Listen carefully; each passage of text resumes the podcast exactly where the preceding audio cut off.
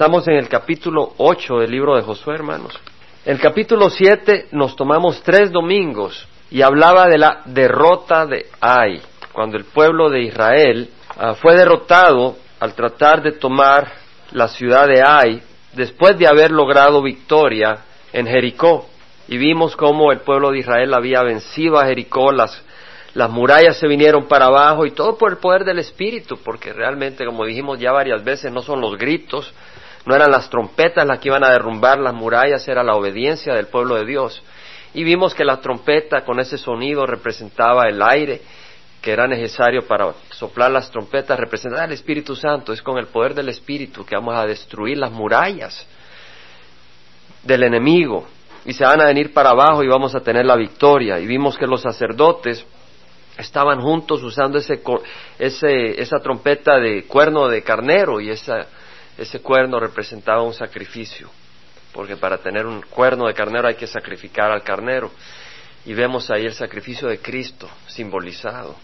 Y es a través de la sangre de Cristo que podemos tener victoria sobre los problemas nuestros en nuestra propia vida y sobre las dificultades que vienen contra nosotros, el enemigo de nuestra alma, con el poder de la sangre de Jesucristo. Pero eso ya, ya le dedicamos bastante tiempo. Vimos que después vino eh, la derrota en Ai, Después de esa gran victoria, el pueblo de Israel iba a tomar la ciudad de Ai, pero en esta ocasión no habían consultado con el Señor. Y pues dijeron, con tres mil hombres podemos, de dos mil a tres mil hombres podemos tomar la ciudad. Y con tres mil hombres fueron y fueron derrotados. Eh, la gente de Ai salió, los sacó corriendo, mataron a treinta y seis de los de ellos y Josué se desesperó y vino a clamar al Señor y el Señor le reveló que había pecado en el campamento. Josué había ido sin la guía del Señor. Habían confiado en su ejército y con tres mil vamos a vencer. Pero no es con la carne, es con el espíritu que vencemos las victorias. Y cada uno de nosotros tiene dificultades en la vida y tenemos problemas. Y no va a ser con nuestro intelecto, no va a ser con nuestra carne, va a ser con la sabiduría y el poder que vienen del Espíritu Santo.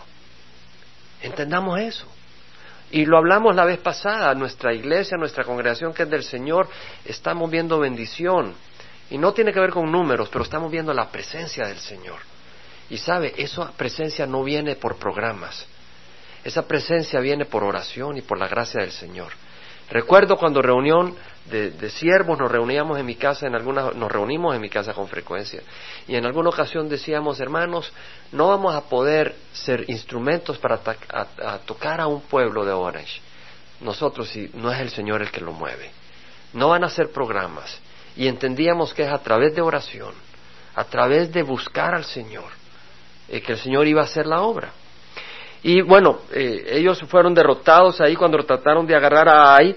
Y entonces Josué vino y vino al Señor y dijo, Señor, mejor no hubiéramos quedado al este del Jordán.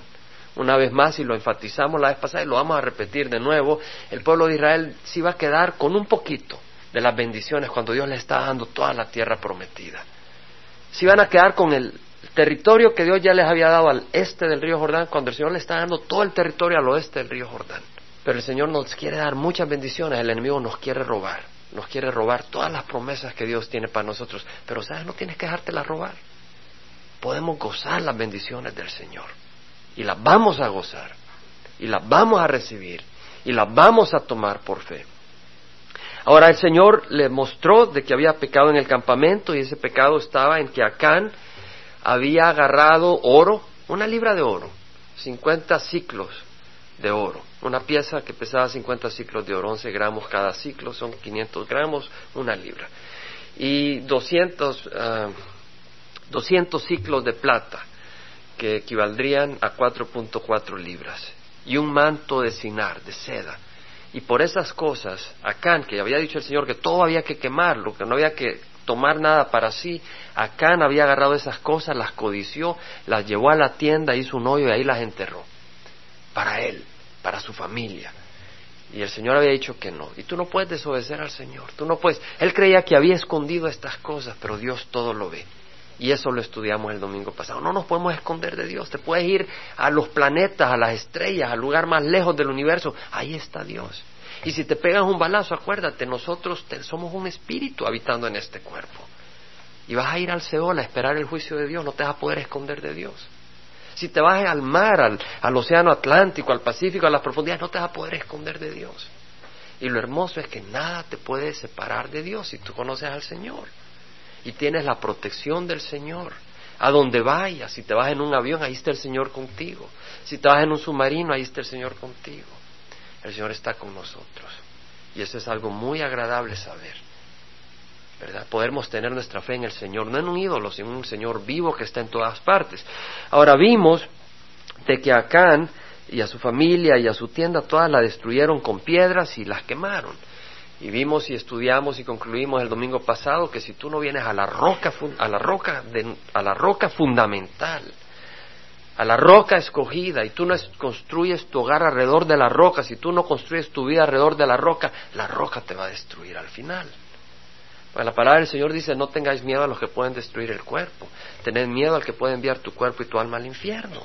Dios va a enviar el alma y el cuerpo de muchos al infierno. ¿Por qué? Porque han rechazado a Jesucristo. Entonces vemos que Acán fue apedreado y después fue quemado. Las rocas lo destruyeron porque él no se basó en la roca, en Dios, en nuestra roca Jesucristo. Y luego vimos de que fue, fueron quemados, ese fuego que representa el fuego del infierno, donde todo el mundo va a ir, aparte de los que están cubiertos con la sangre de Jesús. Y nosotros podemos recibir el fuego del Espíritu Santo, ese fervor, esa pasión, ese fuego purificador ahora. Y entonces vamos a escapar el fuego consumidor del infierno. Esto es un repaso. Amén. Un repaso un poquito largo, pero ahora nos permite agarrar, porque es importante, a la conquista de Ai. Vimos la derrota, pasamos tres domingos estudiando la derrota de Ai y todo lo que implicaba. Ahora vamos a ir a la conquista de Ai. Hay mucho material acá para alimentarnos. Capítulo 8, ¿estamos listos? Versículo 1, mira lo que dice. Entonces Jehová dijo a Josué, cuando ves Señor en letras mayúsculas, quiere decir Jehová. Solo si la S es en mayúscula, es Adonai, que quiere decir Señor. Pero si cada una de las letras está en letras mayúsculas, se está refiriendo a la palabra Jehová. Yahweh, en nombre de Dios, yo soy el que soy. Entonces Jehová dijo a Josué, no temas ni te acobardes, toma contigo a todo el pueblo de guerra y levántate. Sube a Ai, mira, he entregado en tu mano al rey de Ai, su pueblo, su ciudad y su tierra. Vemos acá que entonces eh, Jehová dijo a Josué, no temas ni te acobardes, levántate. Habían sufrido derrota por la desobediencia, pero una vez corregido el mal, una vez eliminado el pecado, una vez habiendo dado la espaldas a la maldad, y habiendo purgado el campamento de la maldad, era tiempo de levantarse y avanzar con valentía. Dios da segundas oportunidades. Tal vez tú viniste al Señor y te caíste, y el Señor te hace ver que estaba mal. Entonces tú vienes en oración y dices, Señor, y entonces el Señor te revela tu pecado. Y tú vienes y dices, perdóname. Él te limpia con la sangre de Cristo y ahora te dice, levántate y adelante.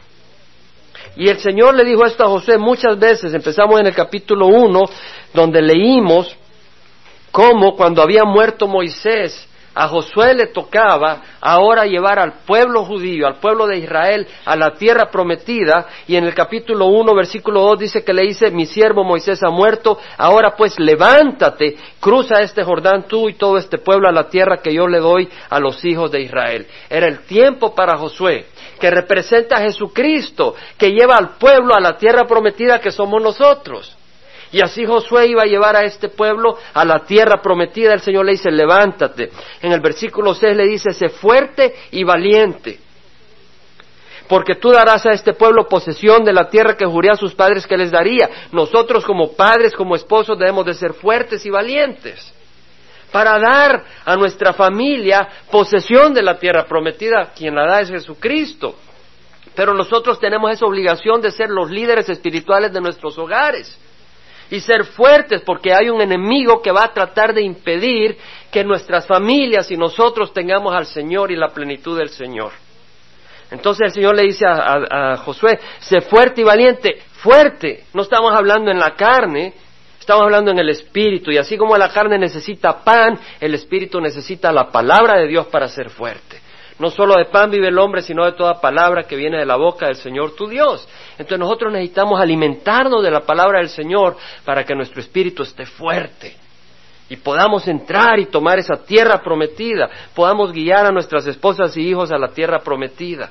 Y si no estás casado, podrás ser fuerte y valiente y tendrás hijos espirituales y guiarlos a la tierra prometida. Versículo 7 le dice el Señor, a, capítulo 1 le dice a Josué solamente, sé fuerte y muy valiente, cuídate de cumplir toda la ley que Moisés mi siervo te mandó. No te desvíes de ella ni a la derecha ni a la izquierda para que tengas éxito a donde quieras que vayas.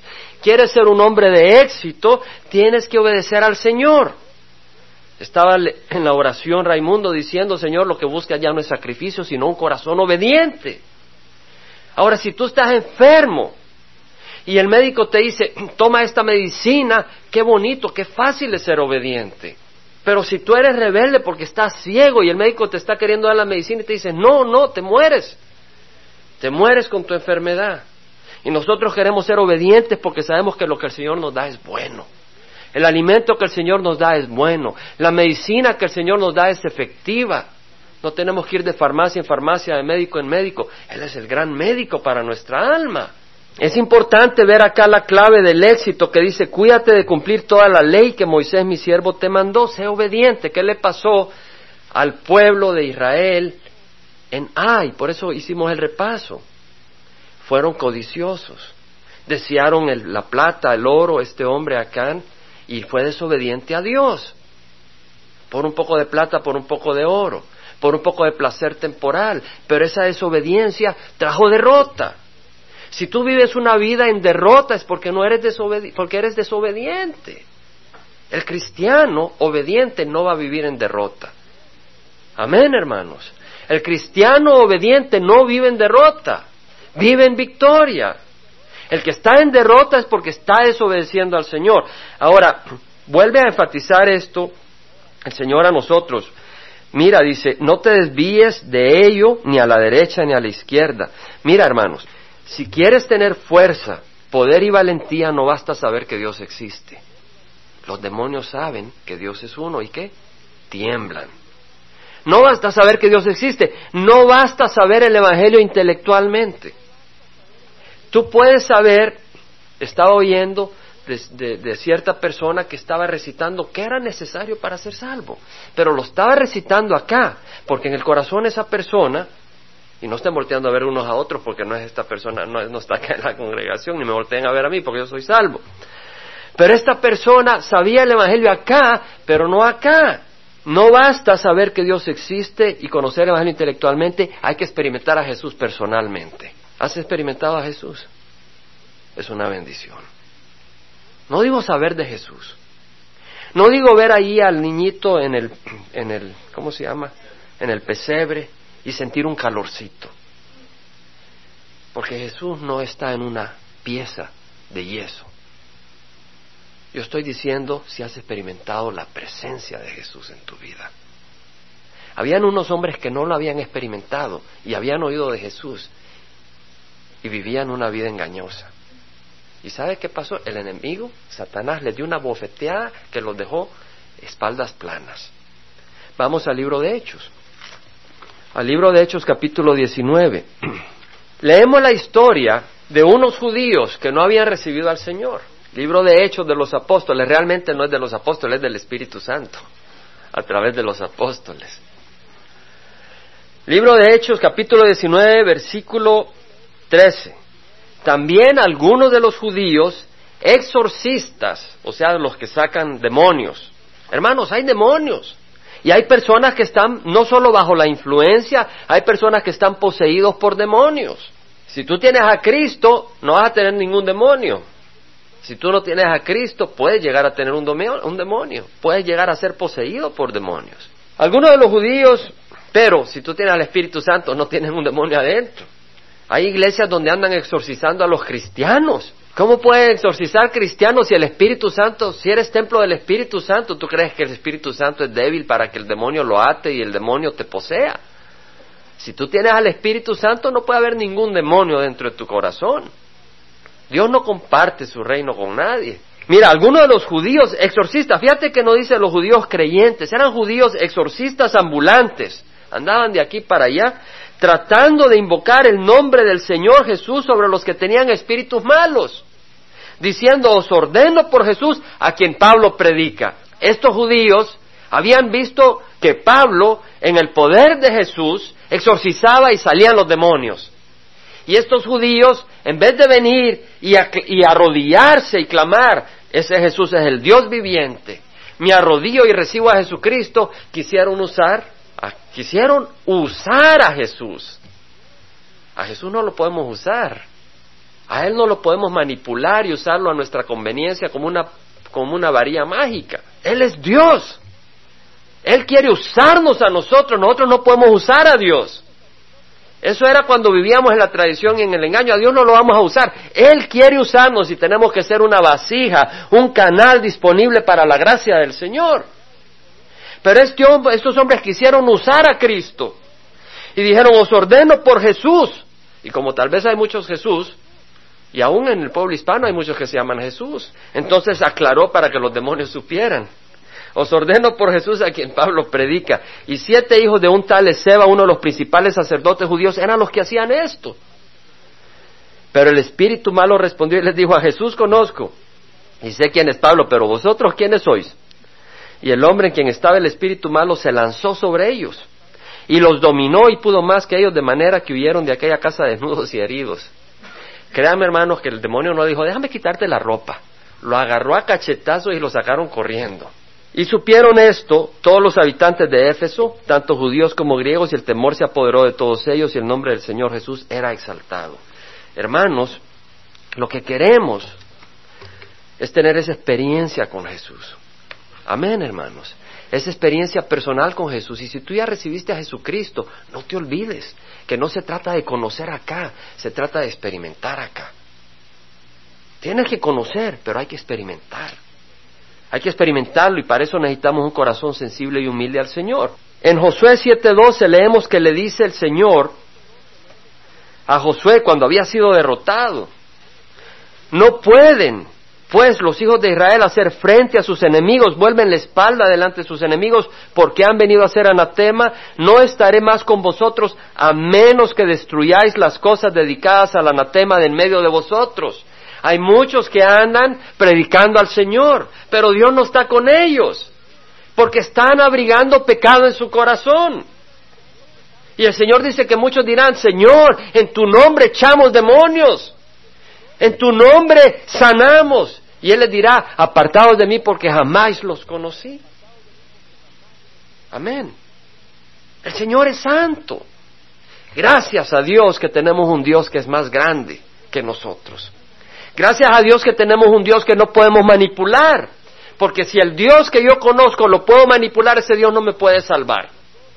Pero si el Dios que yo conozco no lo puedo manipular, pero Él es Dios y Él es celoso y Él es verdad y Él es poderoso, yo puedo caer a sus pies y decir, gracias Señor que me has escogido. Gracias Señor que me has salvado. Gracias Señor que eres poderoso y me amas. Es necesario corregir el pecado.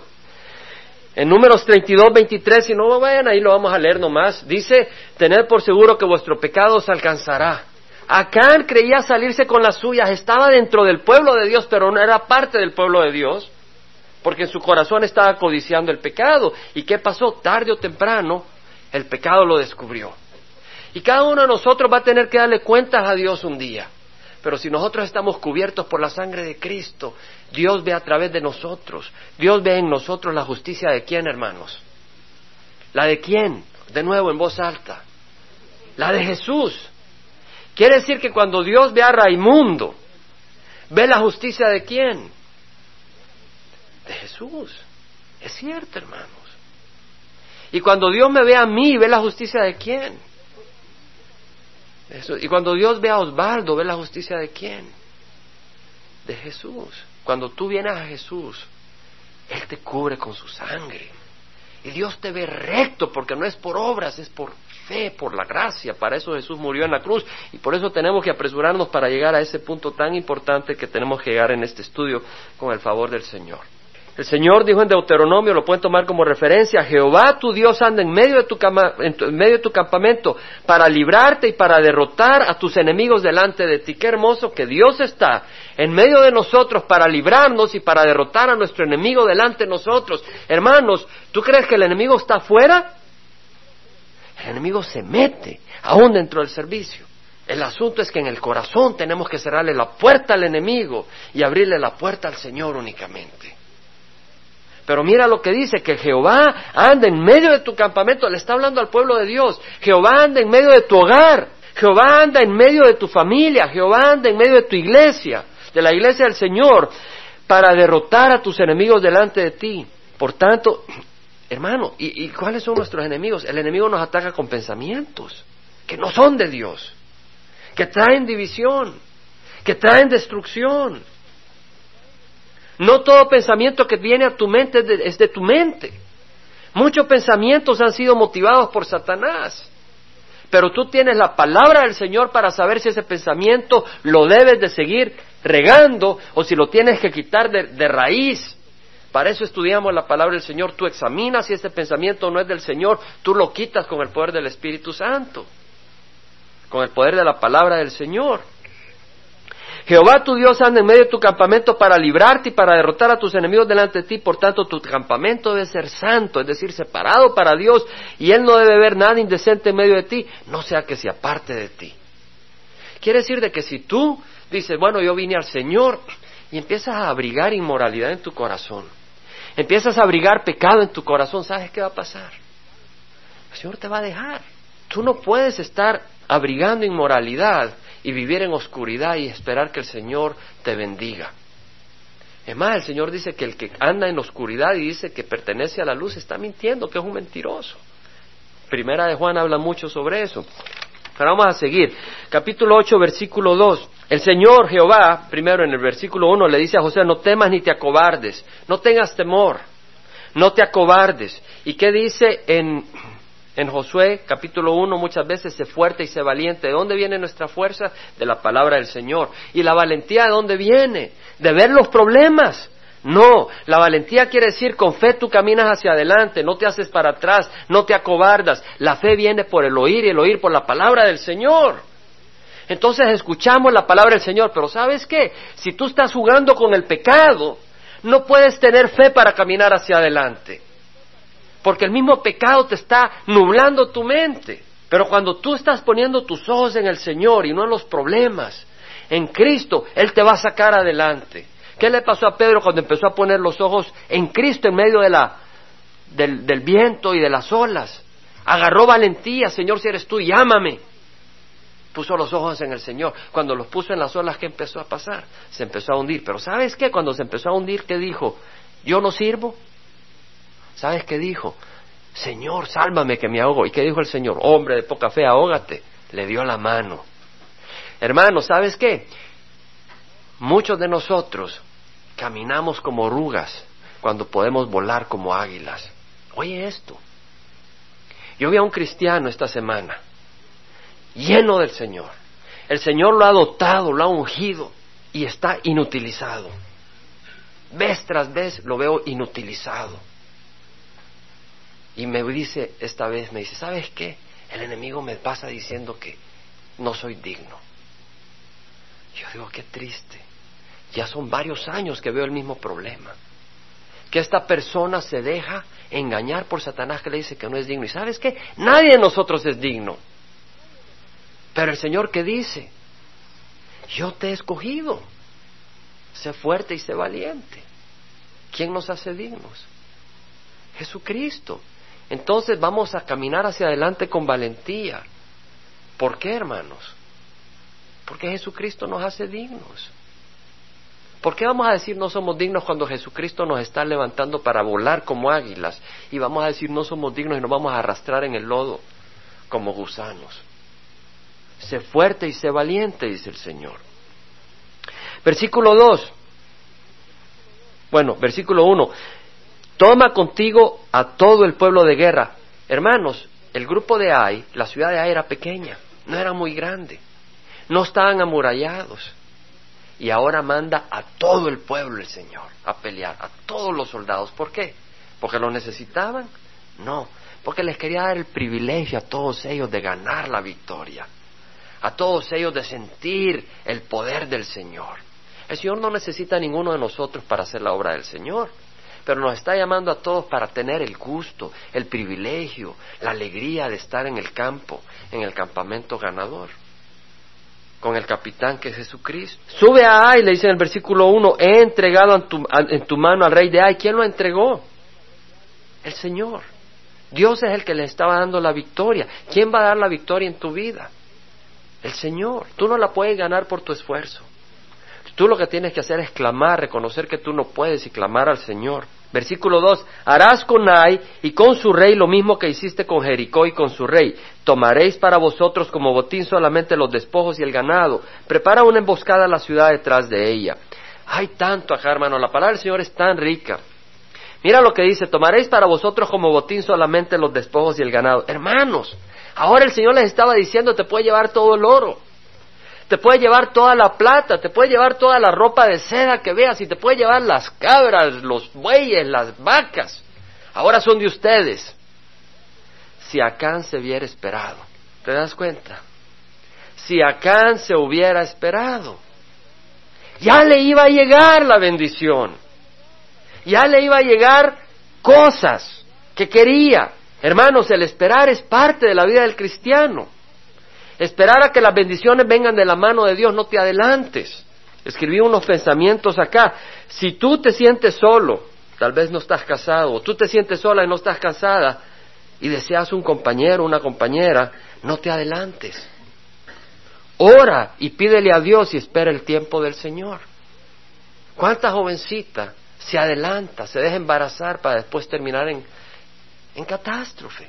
¿Por qué? Porque no esperó el cónyuge que Dios le iba a dar en su tiempo debido. Se adelantan. Ellos quieren. ¿Y quién de nosotros es paciente? Somos impacientes. ¿Quién nos va a enseñar a ser paciente? El Señor. La paciencia es un fruto del Espíritu, no de la carne. La carne dice, ya, dame ya los tacos. Y si no, estás pegando gritos. Si necesitas un carro, y estás calculando y te va a tomar cuatro meses para comprarlo, no robes. Espérate los cuatro meses y cómpralo. Espera el tiempo del Señor. Después vas a tener un accidente porque ese carro no te lo está dando el Señor y estás actuando fuera de la voluntad del Señor. Si necesitas una casa que venga de la mano del Señor, no vendas tu alma para comprar una casa. No estoy diciendo que los que acabamos de comprar casa vendimos el alma. Hermano, está diciendo, me estaba tirando la indirecta. Yo sé, ahí me estaba tirando las pedradas desde el púlpito. No es así. Pero te estoy diciendo, no vendas tu alma por una casa. ¿Qué hizo Acán? Vendió su vida y la de su familia por dos libras. Perdón, por una libra de oro. ¿Valió la pena? ¿Valió la pena haber vendido la vida por un poquito de cosas materiales? Vamos a ir a Salmo 23. El próximo año, cuando andemos en el capítulo 9 de Josué, pues yo creo que vamos a ir bien despacio al paso que vamos, hermanos. Ya me doy por vencido. Salmo 23. El Salmo 23, ¿quién lo conoce, hermano? Levanta la mano. Sí, siempre se aplica y cada vez trae enseñanza fresca para nuestro corazón. Mira lo que dice, Jehová es mi pastor, nada me faltará.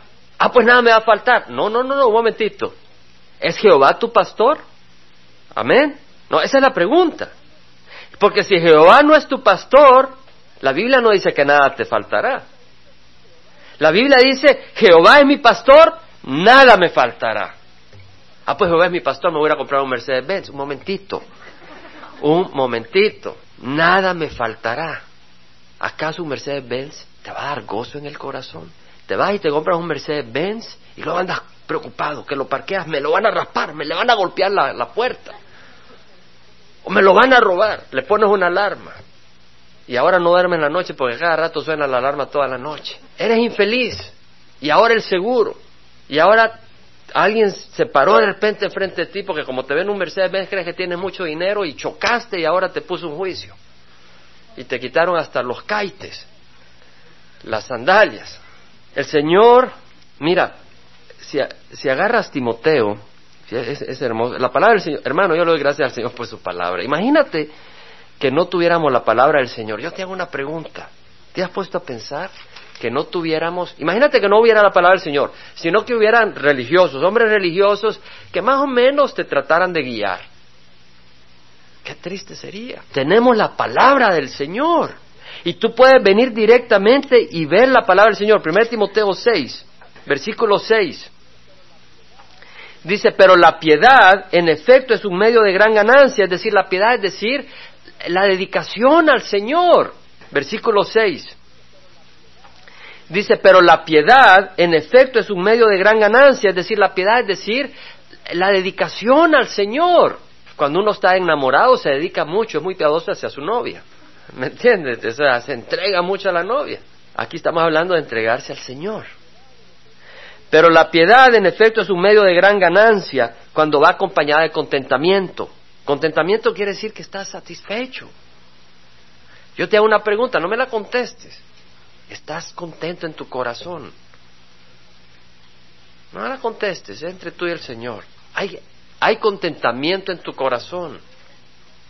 O hay queja constante contra que esto, que me falta esto, me falta el otro. Porque nada hemos traído al mundo, así que nada podemos sacar de él. Y si tenemos que comer y con qué cubrirnos, con eso estaremos contentos. Claro, necesitamos comida.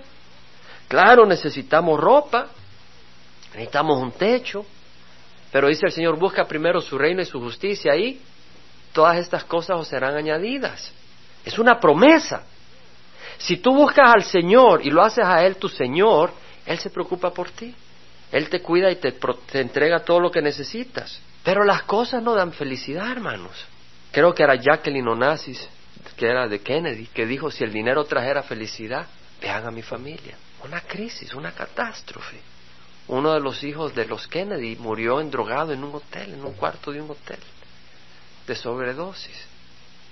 Los problemas, la riqueza no trae felicidad.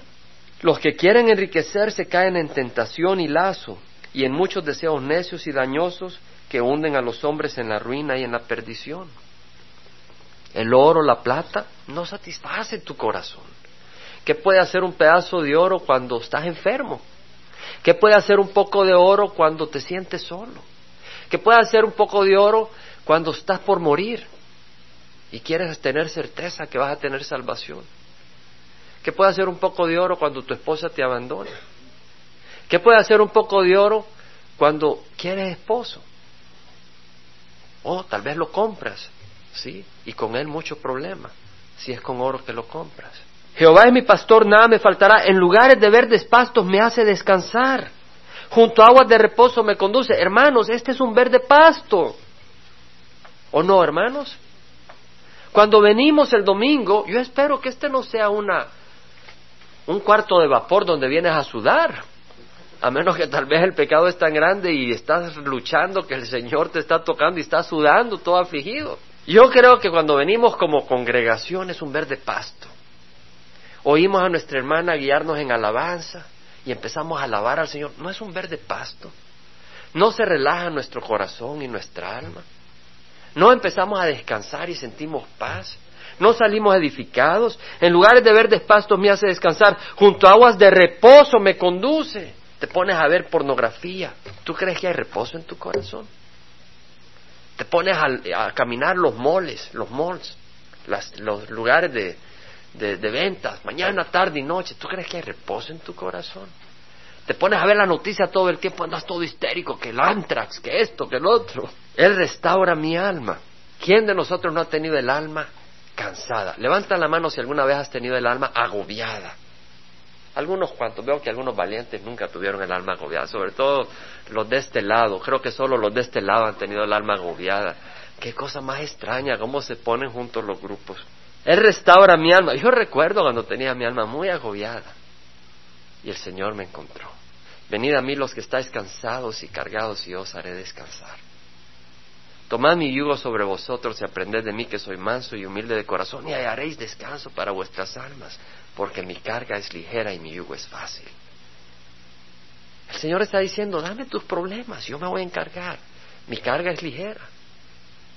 Mi yugo es fácil. ¿Cuál es la carga? Seguir la voluntad del Señor. Hay un poco de carga porque tienes dificultad en el mundo cuando quieres seguir al Señor, pero tienes el poder del Señor y el amor del Señor.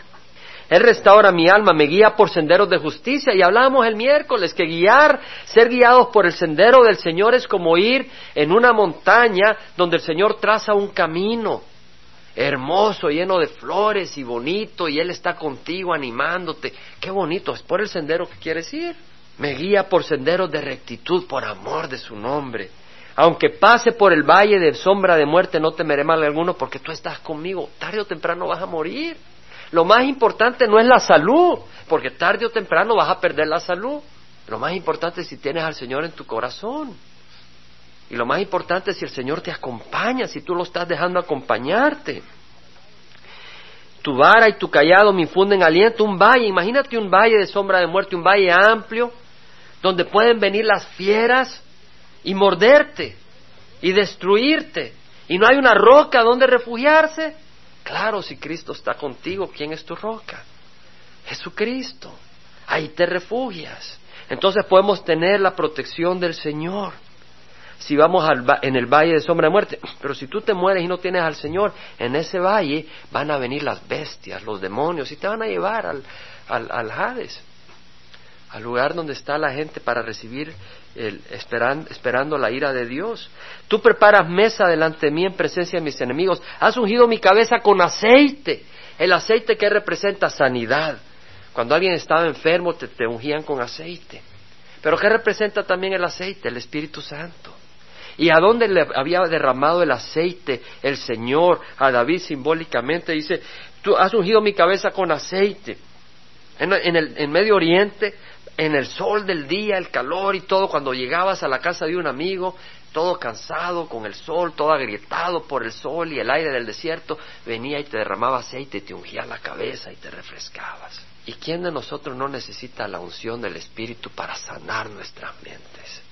Y él dice, has ungido mi cabeza con aceite, mi copa está rebosando, dice la palabra del Señor, no os embriaguez con vino, sino se lleno del Espíritu Santo. Cuando me he embriagado con vino, pues te viene la cruda, o como le llames, no quiero ser explícito, pero es triste.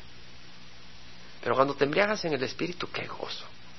Hay gozo, hay alegría, cantas. Ciertamente el bien y la misericordia me guiarán todos los días de mi vida y en la casa de Jehová moraré por largos días. Entonces, hermanos, arrepentirse quiere decir cambiar de manera de pensar. Estudiamos eso. Metanoea. Quiere decir que vamos a ver las cosas ahora bajo la luz del Señor. Y esta es la luz que el Señor nos da. ¿Cómo vamos a ver las cosas? Entonces seamos pacientes. Santiago 5.7 dice como referencia, por tanto hermanos, sed pacientes hasta la venida del Señor. Mirad cómo el labrador espera el fruto precioso de la tierra, siendo paciente en ello hasta que recibe la lluvia temprana y la tardía. Cuando el labrador siembra maíz, no llega el día siguiente, mira, no nació, a descarbar y a botar esto porque no sirve. Está loco el tipo. Imagínate, vienes y inviertes y trabajas y sudas y quitas piedras y quitas la, la cizaña y después de trabajar la tierra siembras y el día siguiente vas a descarbar todo desesperado porque no salió el fruto. Qué triste sería. ¿Y por qué vas a esperar distinto en las cosas espirituales? Siembra ¿Cómo siembras estudiando la palabra del Señor? Siembra, ¿cómo siembras uniéndote unos con otros hermanos, compartiendo, comiéndote un taquito en el amor del Señor, invitando, visitándonos? Siembra y a su debido tiempo vas a cosechar. Sed pacientes. Mira cómo el labrador espera el fruto precioso de la tierra, siendo paciente hasta que recibe la lluvia temprana y la tardía. Hermanos, Dios es fiel y bondadoso y quiere bendecirnos, pero también prueba nuestros corazones. O sea, de que en el tiempo de la espera, ¿qué se está probando, hermanos? Nuestro corazón. Porque Señor no nos da el reino de los cielos así, en ese sentido, ya, nos libra de todos los problemas. Él está probando nuestro corazón para descubrir lo que nuestro corazón está atesorando. Ver si lo que atesoras es a Dios o las cosas que Él nos puede dar. Muchos quieren de Dios lo que Dios le va a dar, pero no a Dios. Oh, yo quiero que Dios me dé esto, yo quiero que Dios me dé lo otro. Lo que estás buscando es lo que Dios te va a dar. Y entonces, como llamará de Tusa, ya me dijeron que no se dice Tusa, sino como se dice, de petate. Gracias, hermana. Me corrigió que en México no dicen Tusa, dicen petate. Dice que Tusa es un perrito. No los ponemos al fuego a los perritos. Está probando el Señor nuestro corazón. El Señor está probando nuestro corazón. A través de la espera se está probando nuestro corazón. Dios quiere ver qué es lo que hay en nuestro corazón, más que nada que nosotros nos demos cuenta. Salmo 37, 4 dice, pon tu delicia en Jehová y Él te dará las peticiones de tu corazón. Pon tu delicia en Jehová. En otras palabras, deleítate en quién? En Jehová. Que tu deleite, tu gozo sea quién? Jehová. No te vas a deleitar Jehová en Jehová si el Señor no te abre los ojos. Amén. Porque para ti Jehová es una figura religiosa. No te puedes deleitar si el Señor no te abre los ojos. Dile que te abra los ojos. Pon tu delicia en Jehová y Él te dará las peticiones de tu corazón. Hermano, a mí me encanta jugar tenis, me gusta. A mí me gusta ir a la playa. Y cuando tengo un chance, lo hago. Me gusta. Me gusta descansar, viajar de turismo. Pero tengo años de no viajar de turismo así en ese sentido. ¿Por qué? Porque el Señor ha cambiado mi corazón. Y ha cambiado mis prioridades. Y al poner mi deleicia, al poner mi deleite en el Señor, Él me ha puesto en mi corazón otras cosas y me las ha dado. Una de las cosas que el Señor ha puesto en mi corazón es enseñar la palabra del Señor. Cuando yo no conocía al Señor, yo decía, eso sería aburrido. Si iba media hora y me aburría la media hora y sentía que estaba haciendo un gran sacrificio, me gusta descansar. Jamás yo pensaba que delicia la petición del corazón que sea ministro del Evangelio y que pase horas predicando y preparando. Ay, sí que ya, pobrecito, ya no tiene esperanza. Mira, muchos no entienden la diferencia, pero vamos a considerarlo. Y lo he escrito acá para poder ilustrarlo. ¿Saben lo que es un chinchín? El bebé tiene esa, esa cosita que le hace ruido. ¿Cómo le hace? Sonaja. Fíjese que pregunté, ya agarré sabiduría de mi hermana Josefa. La sonaja. Allá en Centroamérica le llamamos chinchín. ¿Quién es de Centroamérica? ¿Sabe lo que es un chinchín? Sí, va. ¿La sonaja o chinchín? Bueno, ¿qué tal si yo le digo, hermanos, vamos a divertirnos esta tarde, le vamos a dar una sonaja a cada uno de ustedes? Un chinchín para que se queden así por cuatro horas. Me tiran piedras. Pero mira, la diferencia entre el que se deleita en el mundo y el que se deleita en Jehová es algo así como la comparación de un bebé de seis meses que pasa por horas con su sonaja, feliz. ¿verdad? Ahí anda feliz, Y un adulto que va a la Mundial de Fútbol para ver un juego entre Suecia y Brasil. ¿Quién le gustaría ver un juego entre Suecia y Brasil? Sean honestos, Carlos, levanta la mano, no sea vergonzoso. ¿Qué preferirían? ¿Jugar con una sonaja o ver un partido? Vemos la diferencia. El bebé no tiene desarrollada la mente para apreciar el Mundial de Fútbol. Pero el adulto se muere si le pides que le entregue una sonaja por tres horas. Vemos la diferencia. Y el que está en el mundo no puede entender, como el, que, como el bebé con su sonaja no puede entender al otro que está gozándose de un partido de fútbol.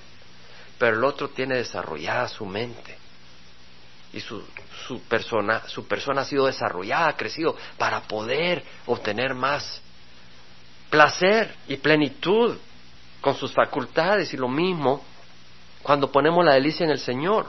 Si cincuenta mil personas en un estadio gritan y se vuelven locos cuando una pelotita de caucho entra en una malla, no nos podemos agradar nosotros cuando la palabra del Señor transforma una vida y rompe las cadenas de esclavitud y transforma corazones y los levanta del, del suelo, de la borrachera, del egoísmo, de vivir para sí mismos y nos levanta para vivir para el Señor y tener una vida más completa. ¿Dónde está más, dónde hay más placer, hermanos? A mí me gusta un partido de fútbol de Suecia contra Alemania o Brasil. Pero si comparas eso con compartir la palabra del Señor y ver armas transformadas, yo creo que no se puede comparar. Mi corazón ha sido ampliado para recibir más que el placer que puede dar un partido de fútbol. Y eso es cuando ponemos nuestra delicia en Jehová. Él abre nuestro corazón y nos da las nuevas peticiones del corazón. Porque la palabra de Dios es viva y eficaz y más poderosa que una espada de dos filos. Y penetra hasta la visión del alma y del espíritu, de la coyuntura y de los tuétanos. Y es poderosa para discernir los pensamientos y las intenciones del corazón. Entonces vemos algo mucho más poderoso. Otra lección que vemos acá, hermanos, es de que en Jericó no podían tomar nada ellos, ¿verdad? En Ai podían tomar todos los despojos y el ganado. Hay un orden, ¿cierto? ¿Qué fue primero? ¿Jericó o Ai? Jericó. Fue primero lo que le corresponde al Señor. Amén. Fíjate, no le dediques a Dios tus obras. Dedícale al Señor lo primero de tu vida, no la cola. No le des a, a Dios limosnas, como dice Raimundo muchas veces antes cuando estábamos en el mundo, creíamos que dábamos unos centavos y wow, ¿oíste cómo sonó? Y no digo esto para que llenes la, el cofre de la congregación, al fin y al cabo se usa para la gloria del Señor. Pero no le das al Señor las obras. Si vas a dar sobras, dáselas a tu perro, pero no se las al Señor. Dale al Señor lo mejor, de tu tiempo, de tus recursos, de tu tiempo, de tus recursos, de tu energía, de tu juventud. De hecho, en el Antiguo Testamento, hermanos, no se quieren perder el próximo domingo, porque lo íbamos a cubrir ahora, pero se nos fue el tiempo. Pero el próximo domingo hay una enseñanza muy hermosa. Los animales cuando tuvieran su primer bebé, que rompía, abría la matriz, ¿a quién se los entregaban? Al servicio del Señor. Los frutos, cuando sembrabas árboles o tenías una cosecha, los primeros frutos, ¿a quién iban? Al Señor.